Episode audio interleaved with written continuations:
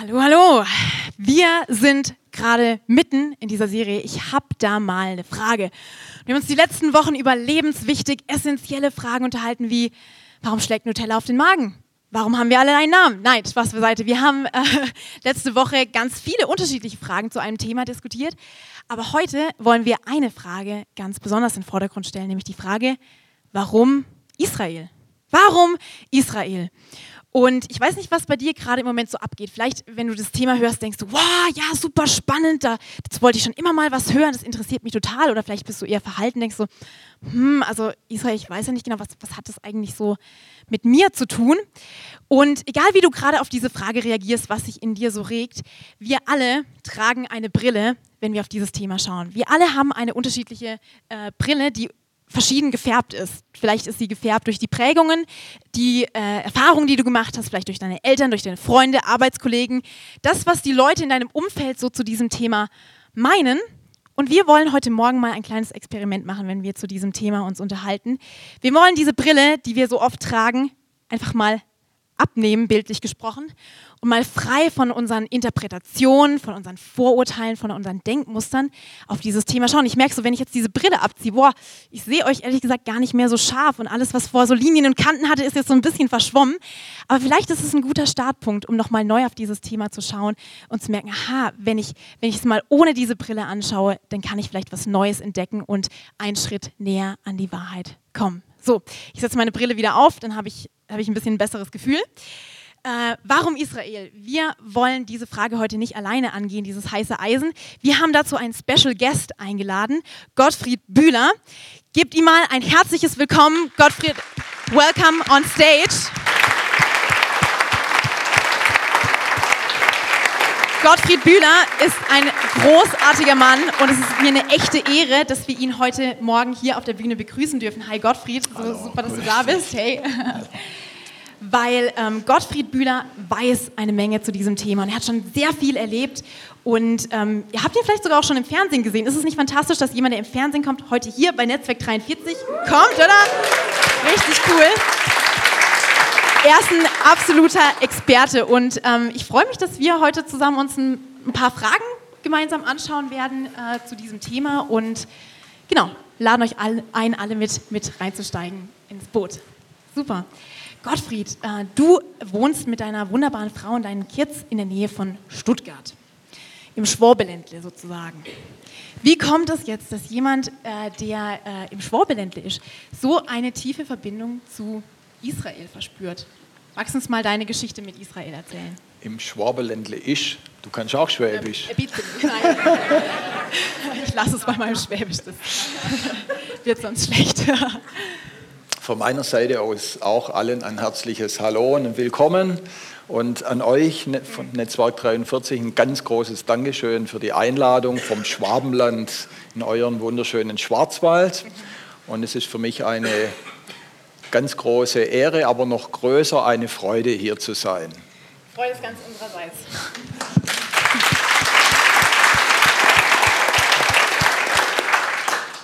So wie komme ich von vom Schwabenland nach Israel. Und meine persönliche Geschichte, die ist so gelaufen, dass ich auch irgendwann in einer Sackgasse war. Das war vor etwa 30 Jahren in einer persönlichen Sackgasse. Da ging mir es gar nicht gut, hatte ich eine große Krise. Und mein Elternhaus, ich habe fantastische Eltern gehabt. Mein Vater ist vor ein paar Jahren gestorben. Und mein Vater war mein ganz großes Vorbild, eigentlich das größte Vorbild, das ich hier auf der Erde hatte. Und er war Pastor. Ich bin also im christlichen Elternhaus groß geworden. Und er hat viele Gemeinden gegründet und hat einen großartigen Job gemacht, eigentlich in Deutschland und weit darüber hinaus. Und er hat gesagt, hey komm, er hat dann äh, viele Sachen gemacht, unter anderem auch immer wieder mal Israel reisen. Und er hatte der gerade eine Reise und hat gesagt, komm Gotti, das ist mein Spitzname, hey, ähm, ich nehme dich mit nach Israel, dann kommst du auf andere Gedanken. Dann habe ich gesagt, was soll ich denn? Äh, er hatte da eine Reisegruppe mit Israel-Freunde. Und habe ich gesagt, was soll ich denn mit den ganzen Israel-Freaks da? Habe ich eigentlich habe ich einen keinen Bock. Und, und ich habe dann gesagt, gut, wenn mein Bruder Yogi, der Jürgen, Spitzname, wenn der, es dem auch zahlst, dann gehe ich mit. Und mein Bruder, der, mit dem habe ich damals alles gemacht, Musik und Urlaub und alles, Jugendarbeit in der Gemeinde und so weiter. Und dann hat er gesagt, also gut, ich zahle es dem Yogi auch. Und dann sind wir nach Israel gekommen und wir waren dann da in Yad Vashem, in der Holocaust-Gedenkstätte und sind da durchgelaufen. Und ich habe die Bilder ja alle schon gekannt, auch vom Schulunterricht. Aber als ich dort war und dann dort durchgelaufen bin und die Bilder gesehen habe, dann hat mich es irgendwie total, ich sage mal, wie aus dem Blitz, wie ein Blitz aus dem Himmel hat mich getroffen und ich musste da bitterlich anfangen zu heulen, wusste gar nicht warum. Und als ich rauskam, meinem Bruder ging es genauso. Wir hatten keine Ahnung von Israel, weil in den Gemeinden damals, auch meinem Vater seiner Gemeinde, hat Israel war einfach nicht auf dem Radar, hatte keine Rolle gespielt. Und wir haben uns dann beschäftigt, haben dann gewisse Dinge rausgefunden, um es kurz zu machen. Fünf Monate später sind wir wieder in Israel gewesen, hatten in der Zwischenzeit eine große Gedenkveranstaltung zur 50 Jahre Wannsee-Konferenz vorbereitet, auch mit Freunden aus Israel, die wir dann kennengelernt haben und haben dort Grenze niedergelegt. Und äh, die Freunde, die jüdischen Freunde haben uns gesagt, es war die erste Veranstaltung von Christen in Yad Vashem überhaupt. Wir waren junge Leute, hatten keine Ahnung, es war gar nicht unser Plan und so sind wir nach Israel gekommen. Wow, beeindruckend, oder? Ich finde es immer schön, so diese persönlichen Geschichten äh, dahinter zu hören, weil wir kennen ja Israel meistens so aus den News, aus den Nachrichten und da fallen Worte wie Krieg, Krise, Katastrophe, ähm, Anschläge, äh, Terror, Chaos, alles Mögliche. Aber dieses Land hat auch eine andere Seite und ähm, hat äh, so durchaus seinen Reiz. Ich wusste nicht, ob ihr wusstet, ich wusste es jedenfalls auch nicht. Also Israel zum einen ist es die einzige Demokratie im Nahen Osten. Es ist ein Land, was gerade total im Aufbruch ist, wo ähm, Innovationen, neue Ideen richtig sprudeln und die Gegend um Tel Aviv wird sogar äh, neuerdings auch als Silicon Wadi bezeichnet, also quasi als Anspielung auf Silicon Valley in ähm, Kalifornien, weil das von, von dort aus so viel Innovation Innovation in die Welt fließt. Und äh, die haben exzellente Universitäten und brillante Wissenschaftler wie kein anderes Land auf dieser Erde. Und ähm, deswegen mal so ein bisschen provokant in die Runde gefragt. Wie kann ein Land, das so fortschrittlich ist und so ein Vorreiter in vielen Dingen in Bereichen des Lebens, äh, wieso hängen die auf so eine fast schon rückständige und sture Art und Weise in diesem Nahostkonflikt fest? Wie kann das sein? Na gut, zunächst muss man mal sagen, ähm, dass das, was wir in Deutschland in unseren Medien, öffentlich-rechtlichen Medien hören, das ist leider in erster Linie sind es nur Halbwahrheiten oder es werden nur Details gezeigt und oftmals sogar falsche Dinge berichtet. Ich muss es leider so sagen, aber das ist so. Und ich denke, wenn man ein bisschen ähm, weiter dahinter blicken möchte, dann bekommt man ein anderes Bild. Und ich sage mal ein paar Beispiele. Äh, in meiner ähm, ich sag mal, journalistischen Tätigkeit für die Sendung Faszination Israel ähm, war ich auch einige Male eben in diesem Gebiet, in diesem sogenannten Krisengebiet, äh, Westjordanland, gibt es ja unterschiedliche Begriffe. Israel sagt Judäa Samaria. Die Weltpolitik hat diesem äh, Streifen sogar einen eigenen Namen gegeben, Westbank, ja, ein bisschen abgeschwächter ausgedrückt, Westjordanland. Und das, so sagt uns die Weltpolitik und die Medien, das ist der Friedensverhinderer Nummer eins, weil Israel diese Gebiete besetzt, weil dort Soldaten sind und so weiter.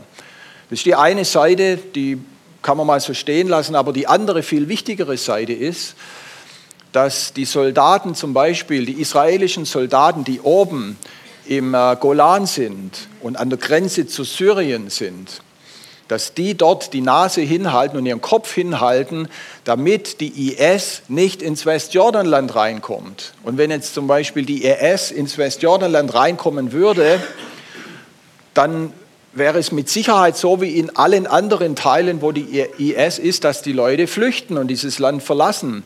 Und viele Analysten sagen, dort leben über zwei Millionen Leute, dass es unter Umständen sein könnte oder mit großer Wahrscheinlichkeit sogar sein könnte, dass die Palästinenser dann nach Europa kommen würden und flüchten würden.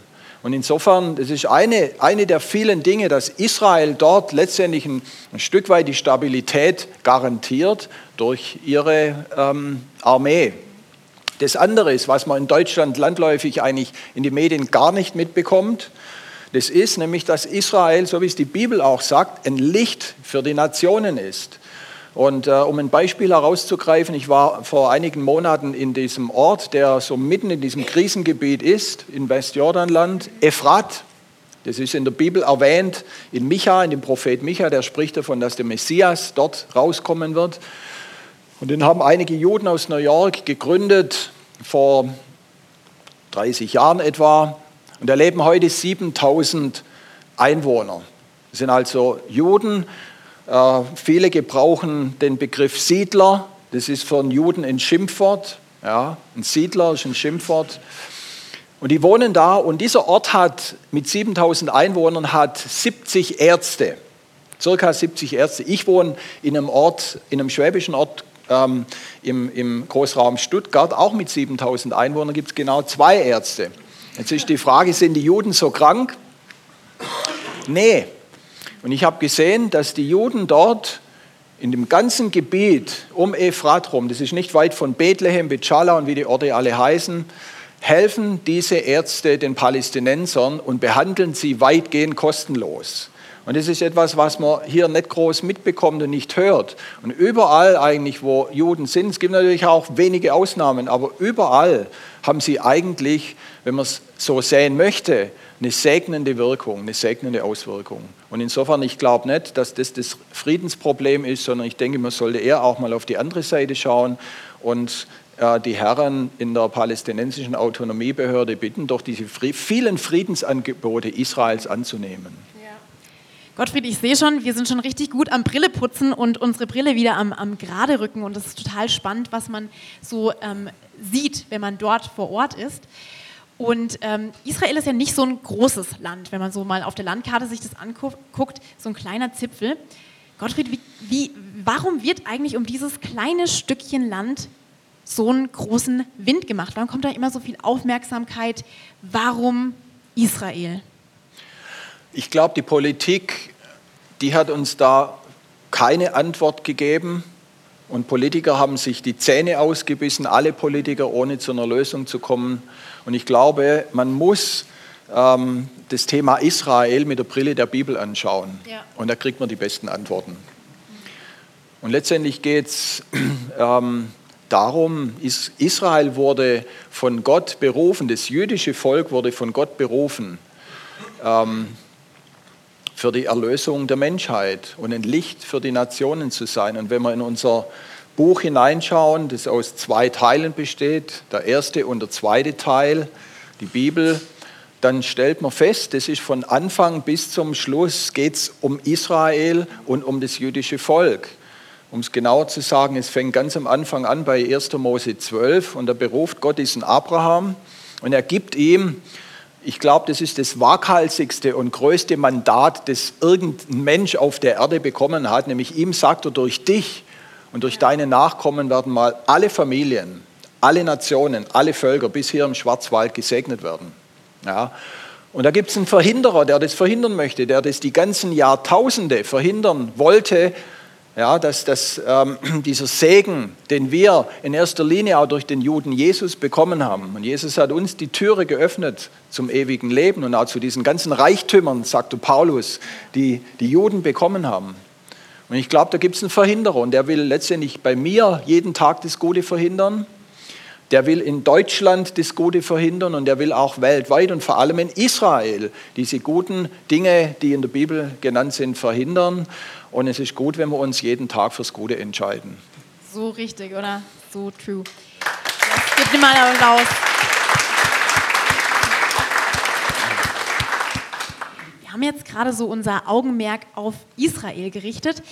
Wie wäre es, wenn wir jetzt so einen kleinen Kameraschwenk machen, zurück nach Deutschland, zurück zu uns? Wie sieht es eigentlich in unserem Land so aus, wenn wir auf Israel schauen? Und äh, was sich, glaube ich, in der letzten Zeit so immer mehr abgezeichnet hat, das Bild ist, dass der Antisemitismus in Deutschland wieder auf dem Vormarsch ist, äh, mit unserer Vergangenheit eigentlich äh, eine verheerende Sache. Gottfried, was ist deine Perspektive dazu? Kannst du uns vielleicht so ein bisschen Background zu diesem Thema geben? Genau, können wir vielleicht mal das Bild machen mit dem Stern, mit dem Jude, da sieht man das auch, das bringt es auch gleich auf den Punkt, genau. es gab von der Bundesregierung äh, dieses Jahr eine Veröffentlichung und das ist der Antisemitismusbericht, der ist irgendwann im Frühjahr dieses Jahr rausgekommen, den hat die Bundesregierung in Auftrag gegeben und letztendlich der Bericht ist, ähm, möchte ich mal sagen, erschütternd.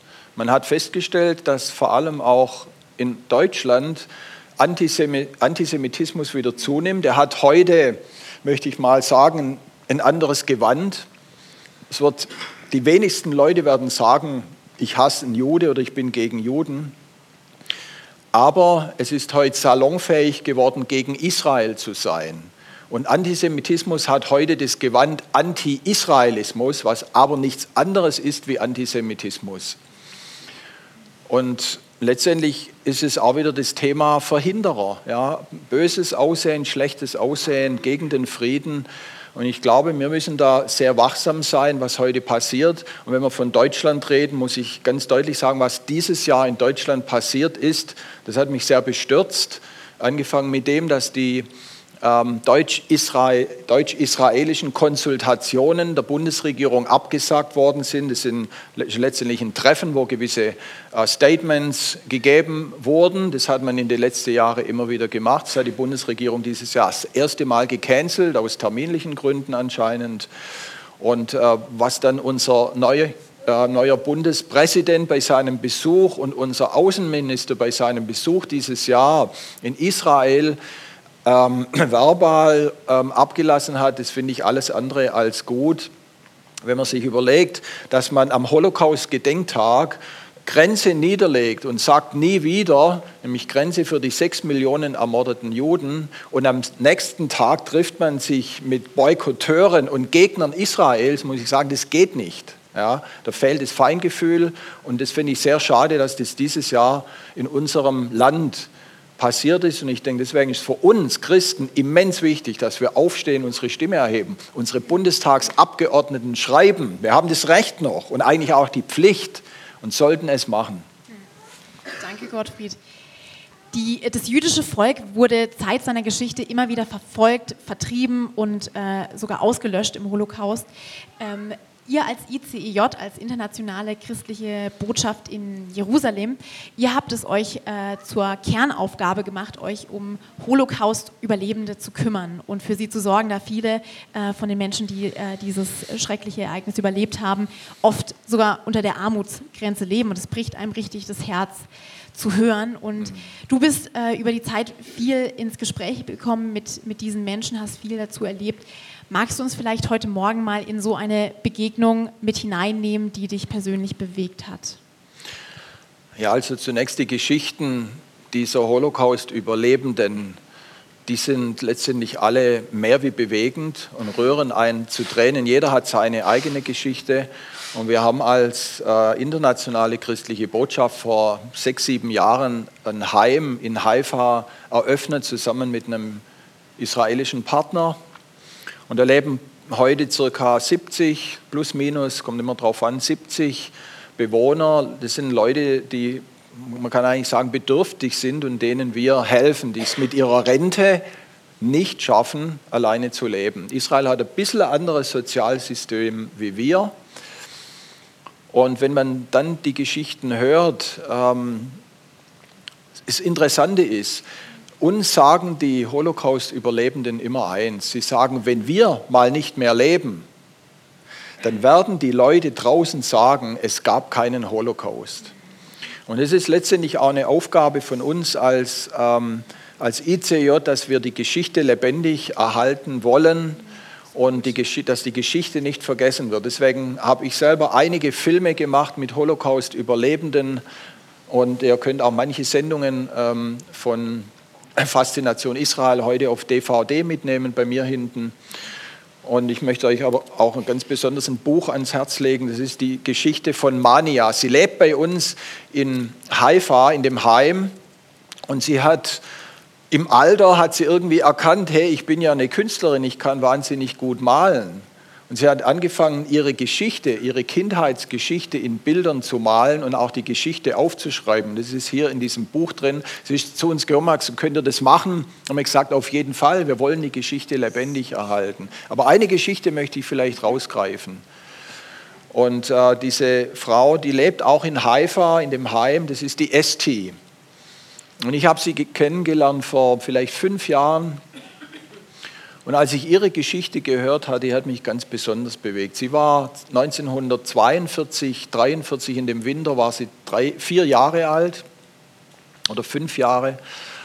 Und Nazis, sie, sie waren beim Frühstück, Nazis sind in das Haus ihrer Eltern gekommen. Sie saß mit ihren Eltern und mit ihren fünf Geschwistern da und die Nazis haben ihren Vater erschossen und, und den Sohn und die Mutter konnte geistesgegenwärtig die vier Töchter schnappen und ist mit ihnen ähm, durch eine Hintertür raus und, und ist in den Wald geflüchtet. Und die Nazis haben sie dann nicht mehr gekriegt, haben sie nicht mehr gefunden und aus Wut dass sie sie nicht gekriegt haben, haben sie das Haus angezündet. Und es war dann schon äh, Winterzeit und die Mutter das, äh, ist, hat gewusst, sie muss jetzt sich irgendwo verstecken. Die sind alle im Schlafanzug noch gewesen. Und sie ist zurückgegangen in das Haus, hat Wintermäntel und Schuhe geholt, hat sich dabei ganz empfindlich die Fußsohlen verbrannt. Sie war barfuß. Und die, die Familie hat dann die Mutter und diese vier Kinder, sie haben dann ähm, einige oder viele Monate im Wald gelebt, haben sich irgendwo ihr, ihre, ihre Lebensmittel zusammengeklaut oder haben von Waldfrüchten gelebt. Und der Winter 44, 45, der war ganz besonders hart und, und kalt und hat die Mutter im Wald ein Feuer angemacht. Und der Rauch hat sie verraten und Nazis sind aufmerksam geworden und die sind gekommen, haben diese Familie erschossen. Und die Esti hat es überlebt, die hat keinen Schuss abgekriegt und lag da auch in dem Blut und die Nazis haben gedacht, sie sind tot.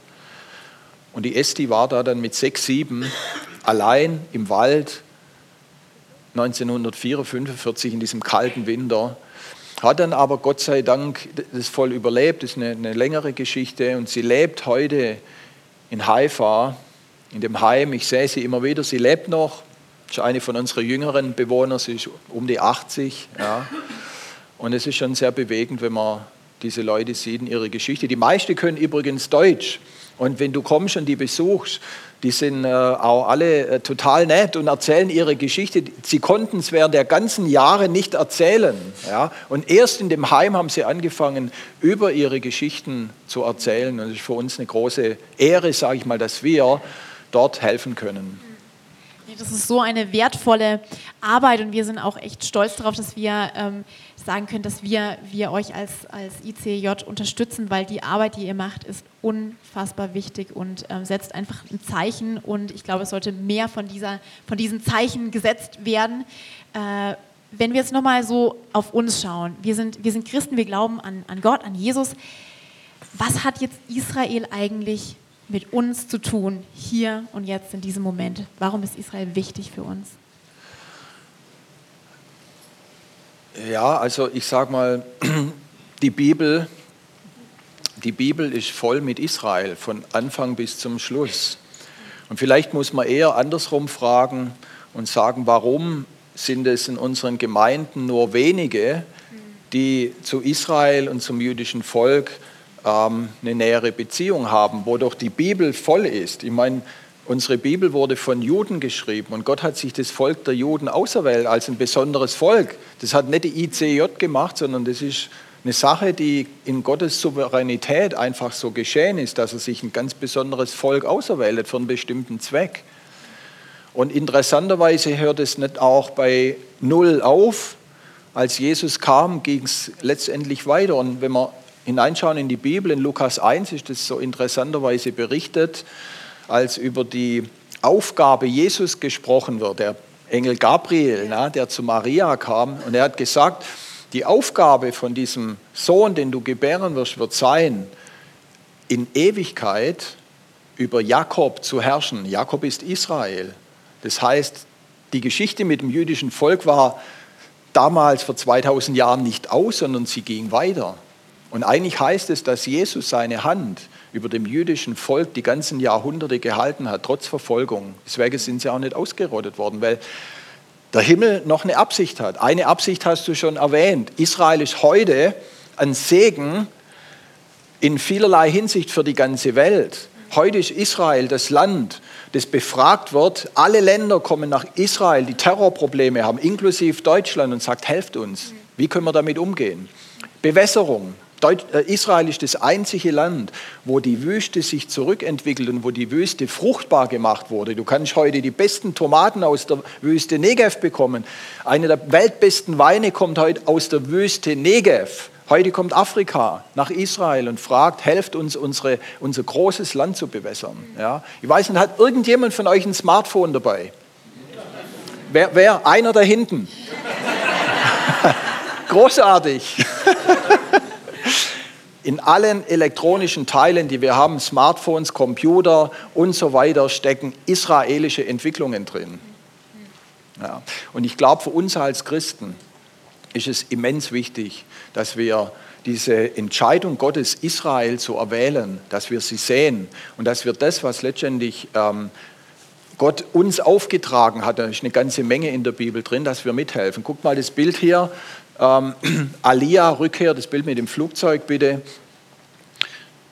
Vorher, der, ähm, wir haben es gehört, Jesaja 43, das ist letztendlich, ich mache euch einen neuen Weg und das Wasser in der Wüste, das ist ähm, aus dem Zusammenhang heraus, wo Gott spricht über die Rückkehr der Juden. Aus allen vier Himmelsrichtungen wird Gott wird eine Zeit kommen, wo Gott das jüdische Volk wieder nach Israel bringt. Und liebe Freunde, wir, unsere Generation, wir leben in eigentlich in der spannendsten Zeit, die es überhaupt bloß gegeben hat. Wir sehen mit unseren eigenen Augen, wie sich uralte Prophetien vor unsere Augen erfüllen. Und wir sehen, dass heute aus allen Himmelsrichtungen Juden zurückkommen in ihr Land. Und jetzt kommt es, Gott möchte, dass wir mitmachen. Ganz viele Propheten sprechen davon, dass die Nationen mithelfen, dass das jüdische Volk in ihr Land zurückkommt. Jesaja 49, viele andere Stellen. Also Gott lädt uns ein, mitzuhelfen, dass Wiederherstellung in Israel geschieht. Und ich sage euch an der Stelle auch ein ganz, ganz großes Dankeschön, dass ihr mithelft mit euren Gebeten, auch finanziell, dass wir unsere Arbeit machen können. Mille grazie, toda rabba. Toda rabba.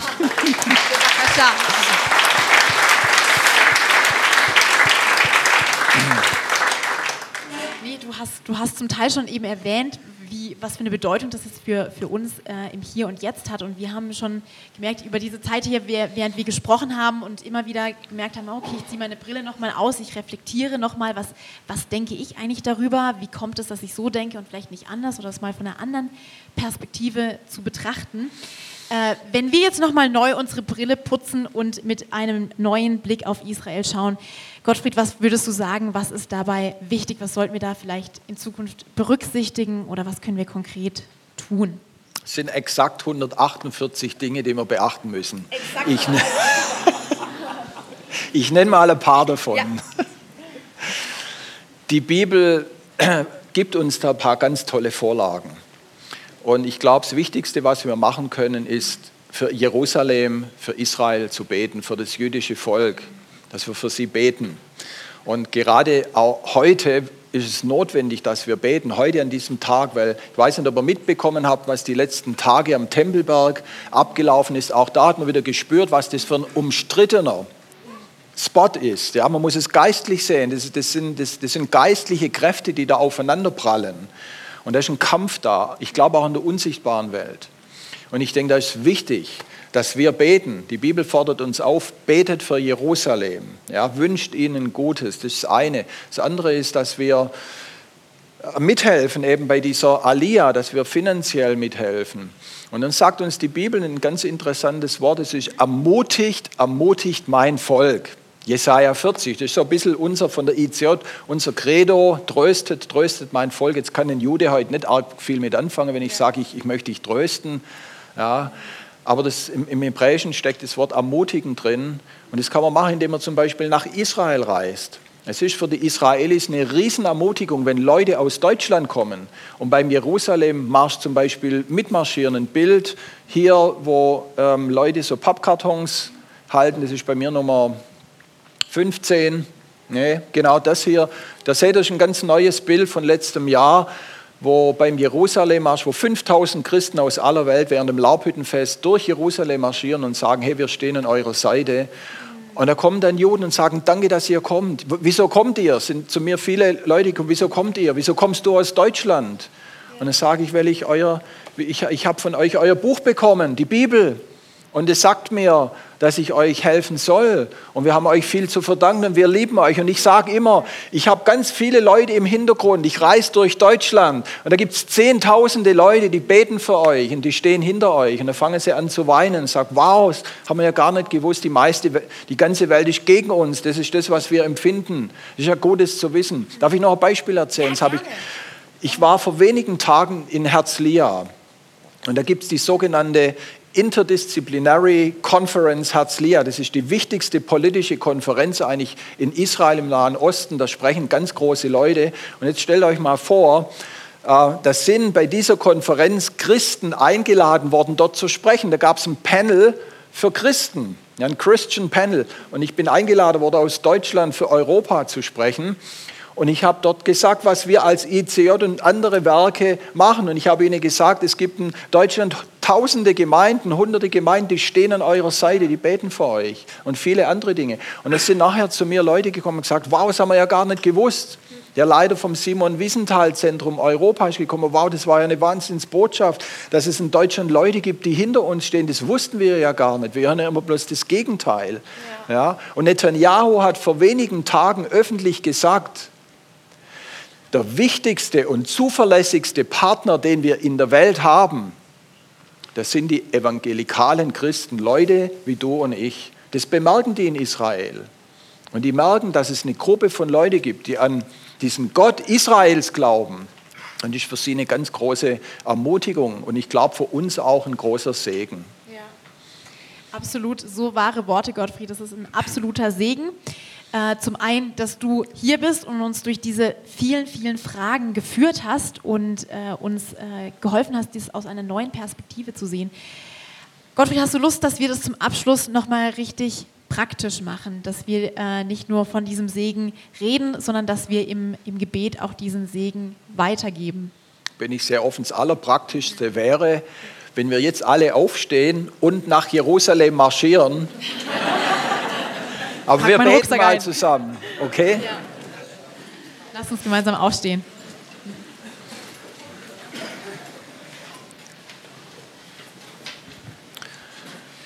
Vater im Himmel, ich danke dir für diese Gemeinde hier. Danke, dass du mit dieser Gemeinde einen gewaltigen Plan hast und dass wir das spüren. Danke für unser deutsches Land. Danke, dass wir in so, einer, in so einer großen Freiheit die letzten 70 Jahre leben durften. Danke, dass es uns gut geht in Deutschland. Und Jesus, ich muss dir sagen, ich empfinde es eigentlich als unverdient. Und ich preise deine große Gnade über unserem deutschen Volk. Und ich möchte heute beten, gib unserem deutschen Volk Gnade, dass es nicht ein zweites Mal gegen Israel und das jüdische Volk vorgeht. Wir beten heute für unsere Bundesregierung und wir beten, dass du ihnen Offenbarung und Erkenntnis und Gnade gibst, an die Seite Israel zu, Israels zu stehen. Wir beten für unsere Landesregierung hier. Und wir beten, dass sie an der Seite deines Volkes stehen. Und Jesus, wir segnen heute von Görwil aus, vom Schwarzwald aus, Jerusalem. Wir sprechen Frieden aus über Jerusalem. Wir beten, dass der Geist des Flehens und der Offenbarung und des Gebets auf Israel und auf das jüdische Volk kommt. Wir beten, dass der Geist der Offenbarung und Erkenntnis und ein Segen auf das palästinensische, auf das arabische Volk kommt. Und wir sprechen aus den Frieden des Himmels. Wir beten, dass von Deutschland aus ein richtiger Segen nach Israel fließt. Vater, ich bete, dass in in den Gemeinden Erkenntnis kommt, dass sie Sonntag für Sonntag Israel segnen, für Israel beten. Und danke, dass du uns wieder zurücksegnen wirst. Gelobt sei dein heiliger Name. Du bist der Gott der Herrlichkeit, der Gott der Ewigkeit, der Gott des Sieges und der Kraft. Und alles Volk sage Amen. Amen. Amen. Amen. Danke Gott.